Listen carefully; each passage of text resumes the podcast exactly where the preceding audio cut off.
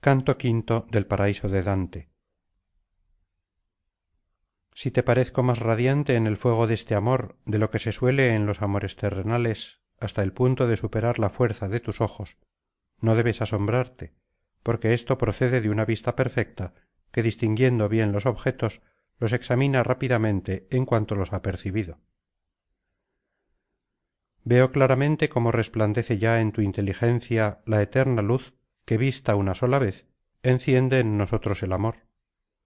Y si otra cosa seduce el vuestro sólo es un vestigio mal conocido de aquel resplandor que luce á través de estas cosas. Tú quieres saber si con otras buenas acciones puede satisfacerse el voto no cumplido de modo que el alma esté segura de todo debate contra la justicia divina. Así empezó beatriz este canto y como hombre que no interrumpe su razonamiento continuó de este modo su santa enseñanza. El mayor don que dios en su liberalidad nos hizo al crearnos como más conforme á su bondad y el que más aprecia fue el de la libertad de la voluntad de que fueron y están dotadas únicamente las criaturas inteligentes. Ahora conocerás si raciocinas según este principio el alto valor del voto si éste es tal que dios consiente cuando tú consientes porque al cerrarse el pacto entre dios y el hombre se le sacrifica ese tesoro de que hablo y se le sacrifica por su propio acto. Así pues qué se puede volver en cambio si crees hacer buen uso de lo que has ofrecido quieres hacer una buena obra con una cosa mal adquirida. Ya conoces pues la importancia del punto principal. Pero como la santa iglesia da sobre esto sus dispensas lo cual parece contrario á la verdad que te he descubierto es preciso que continúes sentado un poco á la mesa porque el pesado alimento que has tomado requiere un poco de ayuda para pasar. Abre el espíritu á lo que te presento y enciérralo en ti mismo pues no proporciona ciencia alguna oír sin retener. Dos cosas son necesarias a la esencia de este sacrificio. Una es la materia del voto y otra el pacto que se forma con dios. Esta última no se borra jamás si no es observada y con este motivo te he hablado antes en términos precisos. Por esta causa fue una necesidad para los hebreos el ofrecer aunque muchas veces la oferta sufrió una variación como debes saber.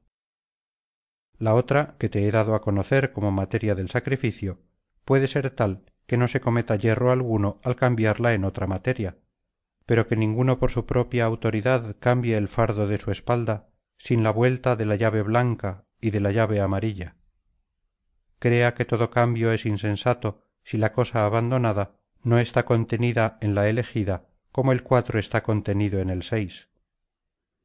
Todo lo que pese tanto por su valor que incline hacia su lado la balanza no puede reemplazarse con otra obra. Que los mortales no tomen el voto como cosa de chanza. Sed fieles y al comprometeros no seáis ciegos como lo fue jefté en su primera ofrenda porque más le valía haber dicho hice mal que hacer otra cosa peor al cumplir su voto. Tan insensato como a él puedes suponer al gran jefe de los griegos quien obligó a ifigenia a llorar por su hermoso rostro e hizo llorar por ella a los necios y a los sabios cuando oyeron hablar de semejante culto. Cristianos sed más lentos en vuestros movimientos no seáis como la pluma a todo viento ni creáis que toda agua pueda lavaros tenéis el viejo y el nuevo testamento y al pastor de la iglesia que os guía. Baste esto para vuestra salvación. Si una censurable ambición os llama hacia otra parte sed hombres y no locas ovejas de suerte que el judío no se ría de vosotros entre vosotros. No hagáis como el cordero que deja la leche de su madre y sencillo y alegre combate a su placer consigo mismo. Así me habló beatriz según lo escribo después se volvió anhelante hacia aquella parte donde el mundo es más vivo. Su silencio y la mudanza de su semblante impusieron silencio a mi ávido espíritu que tenía ya ante sí nuevas preguntas. Y como la saeta queda en el blanco antes de que haya quedado en reposo la cuerda así corrimos hacia el segundo reino. Allí vi yo tan contenta a mi dama cuando penetró en la luz de aquel cielo que el planeta se volvió más resplandeciente y si la estrella se transformó y rió cuánto más alegre estaría yo que por mi naturaleza soy en todos sentidos transmutable. Como en un vivero que está tranquilo y puro acuden solícitos los peces al objeto procedente del exterior por creerlo su pasto.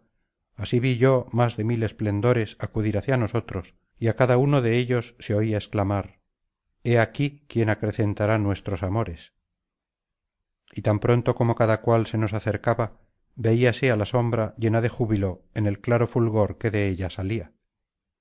Piensa lector cuál sería tu ávido deseo de saber si lo que aquí empieza no siguiese adelante y por ti comprenderás cuánto sería el que yo experimentara por saber la condición de éstos en cuanto se ofrecieron a mis ojos. Oh bien nacido a quien está concedida la gracia de ver el trono del triunfo eterno antes de haber abandonado la milicia de los vivos. Nosotros nos abrasamos en el fuego que se extiende por todo el cielo. Así pues si deseas que te iluminemos acerca de nuestra suerte puedes saciarte según tu deseo.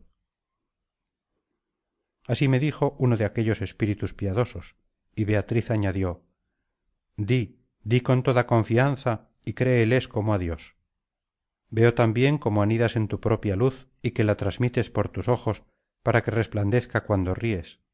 Pero no sé quién eres ni por qué ocupas oh alma digna el grado de la esfera que se oculta a los mortales con los rayos de otro. Esto dije directamente al alma resplandeciente que me había hablado por lo cual se volvió más luminosa de lo que era. Así como el sol que asimismo se oculta por su excesiva luz cuando el calor ha destruido los densos vapores que la amortiguaban así aquella santa figura se ocultó a causa de su alegría en su mismo fulgor y encerrada de aquel modo me contestó del modo que canta el siguiente canto. Canto